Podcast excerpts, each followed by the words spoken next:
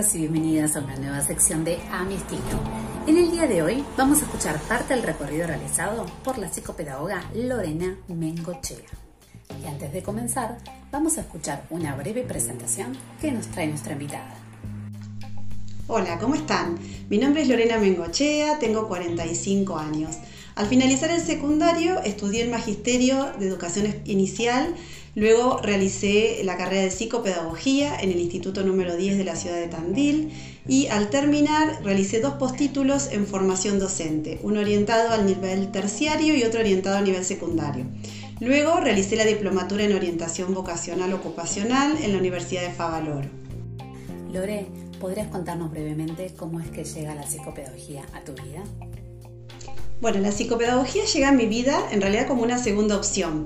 Eh, al terminar el secundario, realmente lo que yo quería estudiar era la carrera de psicología, pero bueno, por encontrarse lejos de mi ciudad natal, no la pude realizar en ese momento. Eh, como les dije al principio, estudié magisterio dentro de, de, mi ciudad y luego decidí buscar algo vinculado a psicología, algo que además estuviera más cerca. Bueno, decidí estudiar psicopedagogía y la verdad que una vez que me inicié en esta carrera, la amé desde un principio porque realmente presenta un montón de posibilidades para explorar, para expandirse y para insertarse laboralmente. Posibilidades que no vi desde un principio, pero sí a, medida que fue pasando el tiempo y fui probando distintas opciones, distintas inserciones laborales, fui descubriendo cuántas posibilidades nos puede brindar. ¿Qué situaciones desafiantes tuviste que atravesar durante tus inicios desde lo personal y laboral?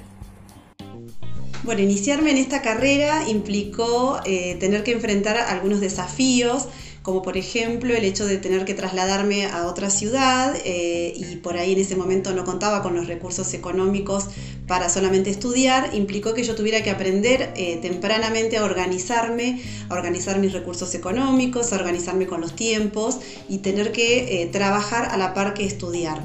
esto si bien fue un desafío y a veces se dificultaba, realmente me ayudó muchísimo a madurar, a valorar más también mi cursada, a valorar más, a fortalecer mi elección en esa carrera. Actualmente, ¿dónde trabajas? ¿Qué tipo de tareas realizas? ¿Y qué es lo que más disfrutas de hacer en tu trabajo diario? Bueno, en este momento me desempeño por un lado en un equipo distrital de educación donde tengo un cargo de orientadora educacional. Es un equipo donde, que trabajamos por fuera de las escuelas acompañando a familias en situación de alta vulnerabilidad.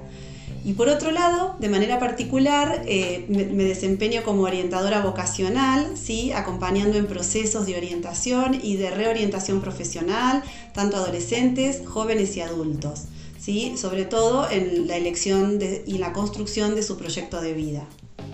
¿Cuándo sentiste que tu rol como psicopedagoga se inclinaba hacia el área de la orientación vocacional, específicamente en acompañar a otros y otras en la elección de su proyecto personal?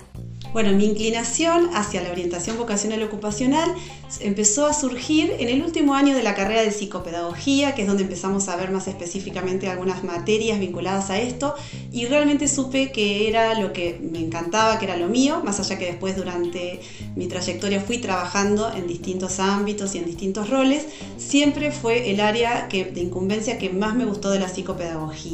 ¿Sí? Eh, y especialmente me gusta porque eh, es desde un lugar donde uno puede conectar con el deseo del otro y donde trabajamos con eh, las posibilidades que tenemos todas las personas y muchas veces no podemos ver desde nosotras mismas. Entonces desde ese lugar es una tarea súper gratificante.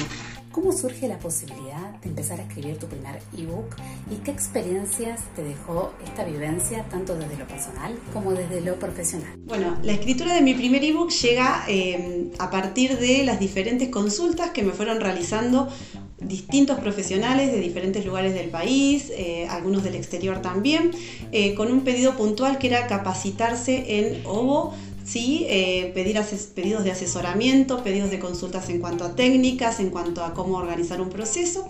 Así que bueno, después de muchos meses de reflexión y, darme también un poco la posibilidad de animarme a hacerlo, eh, decidí armar este material eh, teórico práctico que en principio me fortaleció mucho a nivel personal, pero sobre todo me ayudó a reconstruir y a resignificar toda mi trayectoria profesional.